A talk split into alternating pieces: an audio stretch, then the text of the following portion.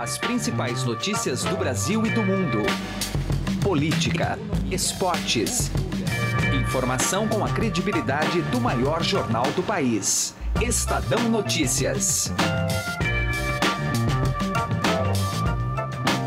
Olá, tudo bem? Tá no ar mais uma edição do Estadão Notícias, o nosso podcast com análises, entrevistas e informações sobre os temas mais quentes e relevantes no Brasil e no mundo. Eu sou a Carolina Ercolim e no episódio de hoje trazemos uma entrevista com um nome importante do partido do presidente, o PSL, e que nem por isso tem poupado críticas ao governo. Inclusive, as tem feito na mesma plataforma eleita por Jair Bolsonaro para expor posições, críticas e decisões. A deputada estadual mais votada do país, Janaína Pascoal, avalia neste podcast as críticas que recebe nas redes sociais como parte do jogo, mas não descarta um viés machista de publicações contra sua atuação. A novata na política ainda revela quais os desdobramentos dentro do partido após ela ter pedido a cabeça do ministro do Turismo, Marcelo Álvaro Antônio, lá no Twitter. Você já sabe, né? Ou deve saber, mas eu reforço. Este é um programa publicado de segunda a sexta-feira, sempre às seis da manhã, no portal do Estadão, e aí fica disponível também nas principais plataformas para podcasts: iTunes, Spotify, Deezer, Google Podcast e qualquer outro agregador. Seja muito bem-vindo, fique à vontade e boa audição. Estadão Notícias. Chegaram novidades no Shop Together, o e-shopping com mais de 300 marcas como Lenny Blanc, Schutz, Carol Bassi, além de marcas exclusivas como Mixed, Animale e Ricardo Almeida. E o melhor, você pode parcelar suas compras em 10 vezes sem juros e receber tudo em casa, com entrega imediata e troca fácil e sem custo. Acesse já e confira shoptogether.com.br. Shop Together se escreve Shop 2 Gather. Estadão Notícias. Política.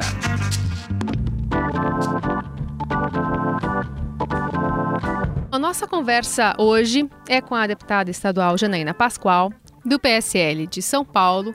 Com certeza você também lembra dela, porque foi a, uma das autoras do pedido de impeachment da ex-presidente Dilma Rousseff, que está inaugurando né, o seu mandato, tomou posse dia 15 de março e tem corrido contra o tempo para trabalhar ali na Assembleia Legislativa.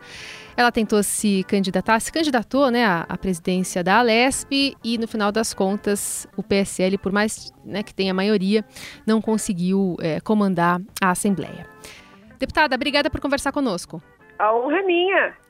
Bom, vamos começar, enfim, sobre uma questão um pouco mais nacional, porque a sua posição, às vezes, é, em relação ao governo, em relação ao presidente Bolsonaro, é crítica, mantendo um discurso desde antes da campanha, desde a da sua filiação ao PSL. E desde a eleição, a senhora também não se furtou a se posicionar sobre questões delicadas, mesmo dentro do partido. E aí eu cito um exemplo recente, que é o caso do ministro do Turismo, Marcelo Álvaro Antônio. Então, apesar de ser legítimo é, né, expor assim, a, a, opinião pessoal, não é também comum muito entre os políticos. Então, eu queria saber como é que está a sua relação entre os membros do PSL e também em relação aos seus eleitores, que talvez esperariam justamente isso da senhora. Olha, primeiro eu queria deixar muito claro que eu gosto do presidente Bolsonaro, acho que ele tem tomado medidas importantes para o país.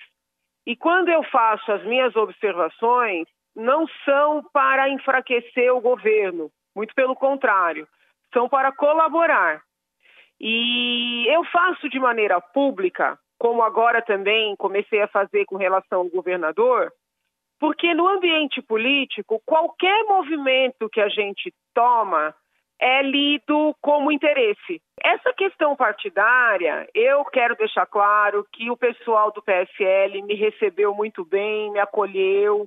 Nunca alguém passou a mão no telefone para dizer: olha, Janaína, não fale isso, não fale aquilo. Então, é um partido realmente liberal nesse sentido, de respeitar a individualidade de cada qual. Agora, eu nunca enganei ninguém. Né? Desde sempre, inclusive, eu sou favorável à candidatura independente, fui extremamente reticente a me filiar a qualquer partido. Uma vez filiada, fiquei muito na dúvida se seria candidata ou não. E falei, inclusive, publicamente, na Convenção Nacional do Partido no Rio de Janeiro, que a minha fidelidade é ao Brasil não é a pessoa nenhuma, nem a sigla nenhuma. Então, eu estou sendo coerente com tudo que eu sempre falei. né? Com relação aos eleitores, vamos supor, eu tive 2 milhões de votos, né? Que 1 milhão e 900 se manifestassem dizendo que eu estou errada, eu seguiria fazendo o que eu acredito certo. Eu queria voltar só um trechinho na, na questão que a senhora mencionou agora sobre o partido, né, que não tem interferido na sua atuação política e também em relação ao ministro Marcelo Álvaro Antônio do Turismo. Quero ser justa. É, e... O ministro me ligou, ele próprio, hum. muito educadamente, para dizer que estava havendo um mal-entendido, que ele jamais ameaçou ninguém, que ele jamais usou mulheres para dinheiro de campanha, que é essa história das laranjas, entendeu? Eu expliquei para o ministro que não tenho nada contra a pessoa dele, que não o conheço pessoalmente, como também não conheço a deputada Ale Silva, mas que eu entendi, entendia e entendo que seria melhor o ministro se afastar para esclarecer isso tudo, entendeu? Mas é que eu acho que é uma situação complicada para o governo entendeu? E como é que mas ele é, recebeu essa, essa... Ele foi muito educado, disse que entende, mas que está, vai ficar tudo muito claro. Eu acho que ele tem aquele pensamento, que de certa forma era o pensamento da presidente Dilma também, de que se é inocente não tem que se afastar, entendeu? Só que na época do governo Dilma eu falava isso com frequência. O princípio da presunção de inocência, ele é precioso, ele é valioso, mas ele vale para o processo penal. No âmbito público, é melhor preservar a coisa pública, entendeu? Então eu só estou sendo coerente com o que eu sempre disse. Mas as pessoas não precisam concordar comigo. Né? Pelo jeito, o presidente não pensa dessa forma, o ministro não pensa dessa forma. Eles acreditam verdadeiramente que está havendo um mal entendido e eles querem provar estando no governo, entendeu? Ele disse que vai fazer isso no âmbito dos inquéritos. Uhum. E como é que a senhora caracterizaria essa nova política, né, que está no discurso do governo? É, eu vejo dessa forma, entendeu? As pessoas sentarem, analisarem projeto por projeto, com mais técnicas, mais distanciadas. Algo, por exemplo, que é impossível com o PT, né? O PT, o próprio Lula, falou um tempo atrás que a reforma da Previdência seria necessária. Agora, todos eles falam contra. Mas recentemente, eh, eh, a senhora, por exemplo, publicou que havia uma similaridade entre o PSL e o PT. Qual seria essa semelhança? Às vezes o, o PSL adota posturas muito contundentes, né? É, eu sinto um, um, um, pouco de radicalismo por uma parte do PSL. Esta postagem especificamente se referiu à intervenção na questão dos preços do diesel, que eu entendo que o discurso que elegeu o presidente Bolsonaro foi um discurso eminentemente liberal em termos de economia. E aquele movimento do presidente muito embora bem intencionado, não foi conforme com o discurso, entendeu? É um movimento muito mais da linha petista né, do que aquele que foi anunciado na eleição. Então, assim, essa é a minha maneira de ser desde sempre. Agora, eu sei que eu sou uma pessoa muito minoritária. Né? Eu, eu tive situações muito problemáticas em todos os ambientes pelos quais eu passei. Não por eu desrespeitar as pessoas, por eu ser briguenta, mas por eu ser firme nas minhas convicções. Né? E as pessoas estão muito acostumadas a ter turmas. Ah, se você é da minha turma, você diz amém ao que eu estou fazendo. Uhum. Desculpa, não, não sou assim, não serei assim. Na escola também a senhora era assim? Como estudante como ou como estu... É, não, como estudante. Como estudante Sim. também tem essa questão das turmas. A senhora já era assim naquela época? Sim. Eu nunca tive uma turma.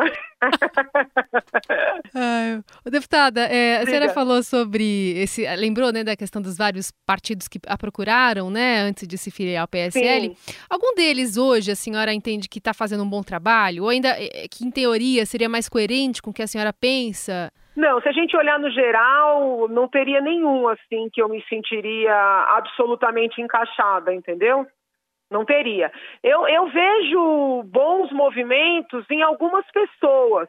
Eu estou aí em contato direto com o senador Alessandro Vieira, que está tentando instaurar a CPI da, que tem o um nome inadequado de lava-toga, porque passa a impressão que é todo o poder judiciário. E o poder judiciário é, é motivo de orgulho para todos nós.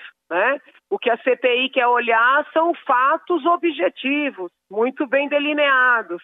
Então eu, eu tenho, assim, estabelecido é, linhas mesmo de atuação com pessoas, não com siglas. E nessa questão, por exemplo, da lava-toga, né? A gente teve desdobramentos em relação ao Supremo, em relação a essa investigação que está é, sendo bastante criticada em relação à liberdade de expressão de dois veículos, especialmente o antagonista e a revista Cruzoé. A senhora acha que ganha fôlego é, essa pauta agora? Precisa, já passou da hora. O maior problema desse inquérito, muito embora os meios de comunicação estejam assustados com a questão da censura, o maior problema nem é esse, muito embora esse seja um problema sério. Ah, o centro da discussão é o porquê da censura. Né? Então, assim, o que há a esconder? Entendeu? É, Criou-se uma, uma cortina de fumaça para que ninguém investigue o que precisa ser investigado. E o que precisa ser investigado é o que o delator falou a respeito do presidente do Supremo. Eu não estou com isso dizendo que ele seja culpado de nada, pelo amor de Deus, não é isso. Mas tem que apurar, desculpa. Todas as outras pessoas mencionadas por colaboradores sofreram algum tipo de apuração. Esse inquérito está sendo conduzido de maneira a impossibilitar as investigações.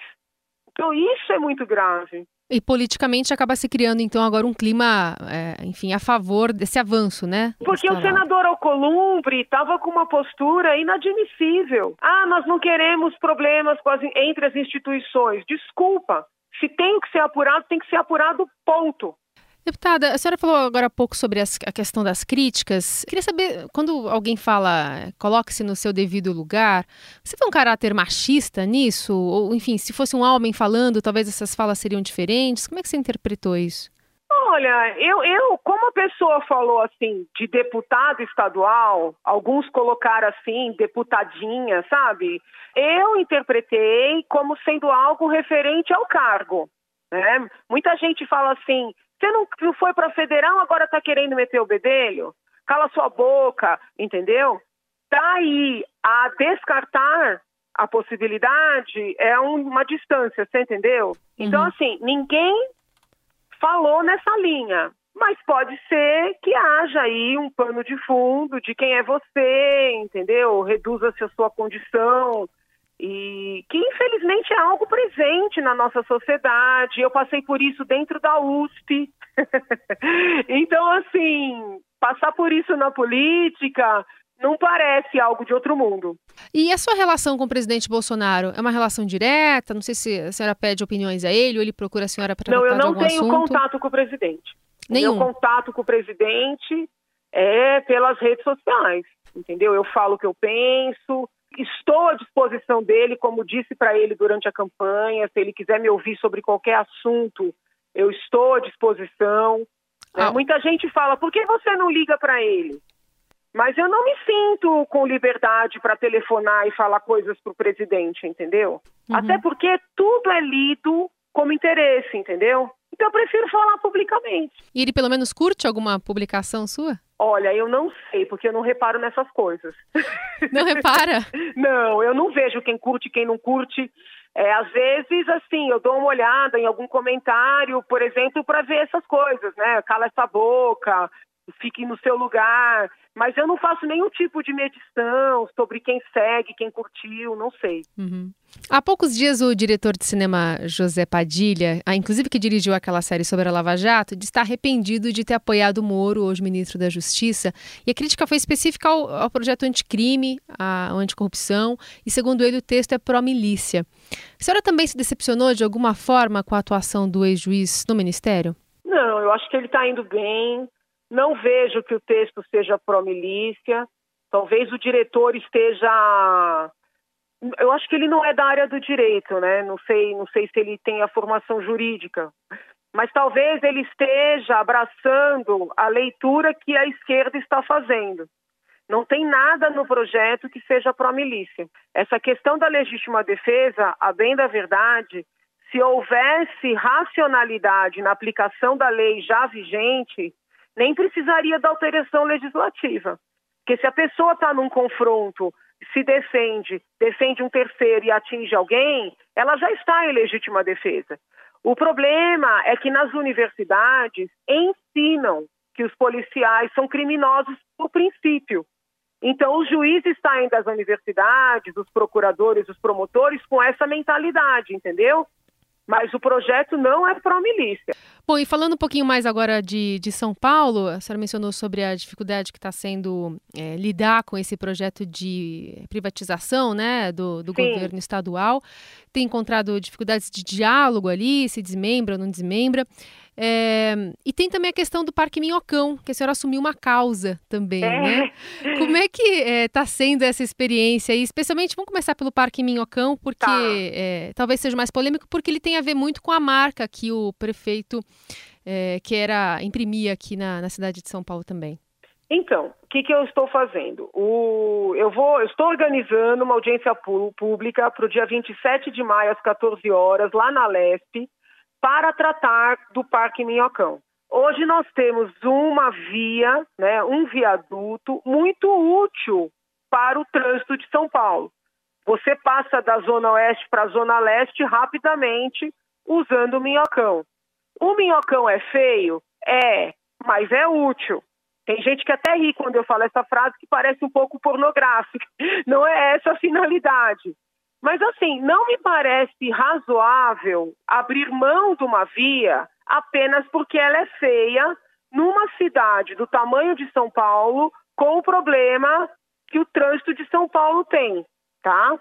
Então, nós vamos começar uma obra que de cara custará 38 milhões de reais para perder uma via importante para o trânsito e para construir um parque quando esse dinheiro poderia ser utilizado para revitalizar outros tantos parques.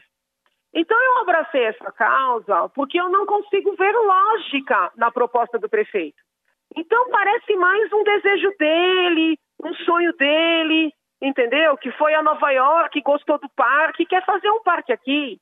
Desculpa, eu acho que o dinheiro público não pode ser utilizado para fazer sonho de governante, entendeu? Tem gente achando que eu abracei essa causa porque eu quero ser prefeita. Não tem nada a ver. Eu não serei candidata a prefeita de São Paulo. Já falei isso, já detonei público e está decidido. Agora, eu vou lutar com todas as minhas forças contra esse parque do Minhocão, porque ele não é racional. Muito bem, a gente agradece o papo aqui com a deputada Janaína Pascoal, que é do PSL de São Paulo, eleita deputada estadual, mas integra né, o partido do presidente Jair Bolsonaro, como foi cotada a vice, enfim, a sair também como federal. Tem tido né, essa visão crítica aí do partido e foi a nossa entrevistada de hoje. Deputada, muito obrigada por conversar conosco mais uma vez. Bom Eu trabalho. que agradeço, agradeço a honra. Um beijo grande a todos, fiquem com Deus. Estadão Notícias. Direto ao assunto, com José Neumann e Pinto.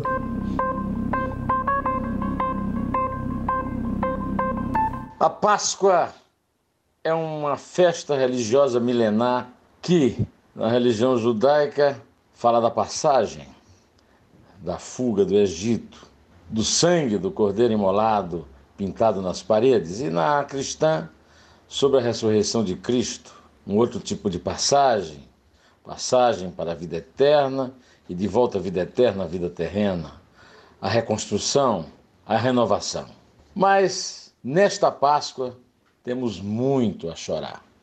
20 dias depois de um policial alertar para a iminência de atentados contra alvos cristãos no Sri Lanka, o antigo Ceilão, o país foi atingido neste domingo, 21, domingo de Páscoa, por uma série coordenada de explosões em igrejas e hotéis que matou pelo menos 207 e feriu 450 pessoas. Foram presos 13 suspeitos de envolvimento no ataque, cuja autoria não foi reivindicada. A ação mostra a enorme fragilidade das minorias religiosas na Ásia, onde os governantes têm chegado ao poder, ressaltando diferenças étnicas e religiosas. É o triunfo da morte sobre a vida, o triunfo da violência sobre o amor, a vitória do preconceito sobre a tolerância. É realmente uma demonstração de barbárie que não era possível ser testemunhada nem mesmo nos tempos mais antigos e mais obscuros da humanidade. Estamos no século da tecnologia e a alma humana não saiu ainda da profundidade das cavernas. Só temos a chorar, a rezar pelas almas e a pedir um mínimo, um mínimo de raciocínio, de pensamento, de lógica, de racionalidade nesta humanidade conflagrada. José Neumann e Pinto, direto ao assunto. Estadão Notícias. Alguma vez você já parou e pensou o que 1% pode fazer a mais pela sua previdência? Pode parecer muito pouco, mas faz a conta aí. Em alguns anos, essa diferença pode render uma viagem, uma casa ou até mesmo mais tranquilidade na sua aposentadoria. Agora, não vai descobrir isso só lá na frente, não, né? Compare agora aonde rende mais. E eu garanto para você que a XP é uma ótima opção para sua previdência. Acesse xpi.com.br e traga sua previdência para XP. XP Investimentos, mudando para sempre o seu jeito de investir. O Estadão Notícias fica por aqui. Contou com a apresentação minha, Carolina Ercolim, e montagem de Nelson Volter. O diretor de jornalismo do Grupo Estado é João Fábio Caminoto. Mande seu comentário e sugestão para cá, podcast.estadão.com. Obrigada pela companhia e até a próxima. Estadão Notícias.